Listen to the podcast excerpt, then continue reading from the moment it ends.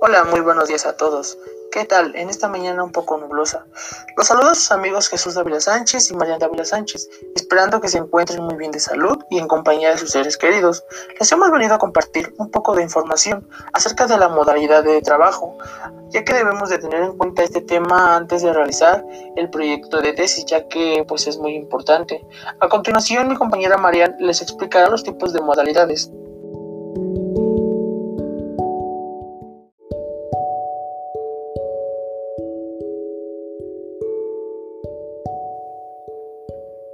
Hola, buen día. Bueno, pues los tipos de modalidades de trabajo hasta cierto punto, lógicamente solo pueden ser dos, individual y en equipo. En algunas facultades se sugiere hacer el trabajo de tesis únicamente de forma individual, pero en otras, como en nuestra facultad, se permite realizar el trabajo de investigación en duplas, en, tercios o bien con un número más de elementos. De esta forma, María Ruiz Yuri, de la Universidad Blas Pascal, nos menciona que existen ventajas y desventajas de forma individual, la persona puede organizar su tiempo, su espacio y lugar de trabajo, pues que ella, que le plazca, que ella quiera.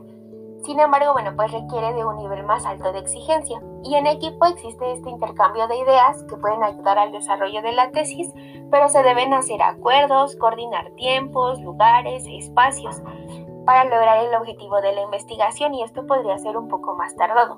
Aunado a esto, pues mi compañero Jesús les platicará de otros pros y contras de las modalidades de trabajo.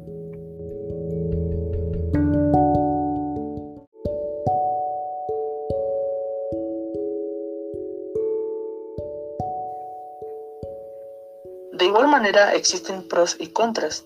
Una de ellas es que es importante que no se realice la elección del compañero de forma improvisada, sino que se evalúen todas las opciones disponibles. Si bien sentir afinidad con la pareja o equipo es un requisito esencial, pero esto no quiere decir que trabajar junto a mejor amigo sea la mejor opción. Eh, el hecho de poseer un vínculo amistoso puede ocasionar distracciones y por ende disminuir la productividad del equipo. De igual manera, no es recomendable elegir al compañero más inteligente, ya que se le ocurrirán mejores ideas y será más responsable, y tendrá el cometido de desligarte de, tus obligaciones y trasladárselas a él. Una recomendación sería procurar elegir a un compañero con quien se compartan los mismos objetivos y criterios, la redacción y la interpretación, y que el nivel de compromiso sea el mismo, ya que deberán asumir el desafío con la misma seriedad y responsabilidad.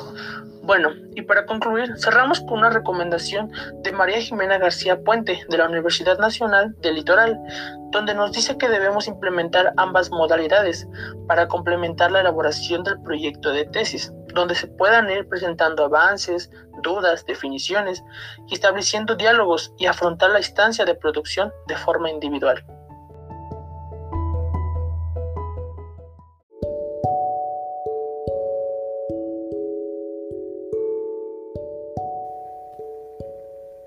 Gracias por escucharnos el día de hoy. Finalmente te dejamos con esta pregunta. ¿Tú qué modalidad elegirías? ¿Individual o en equipo?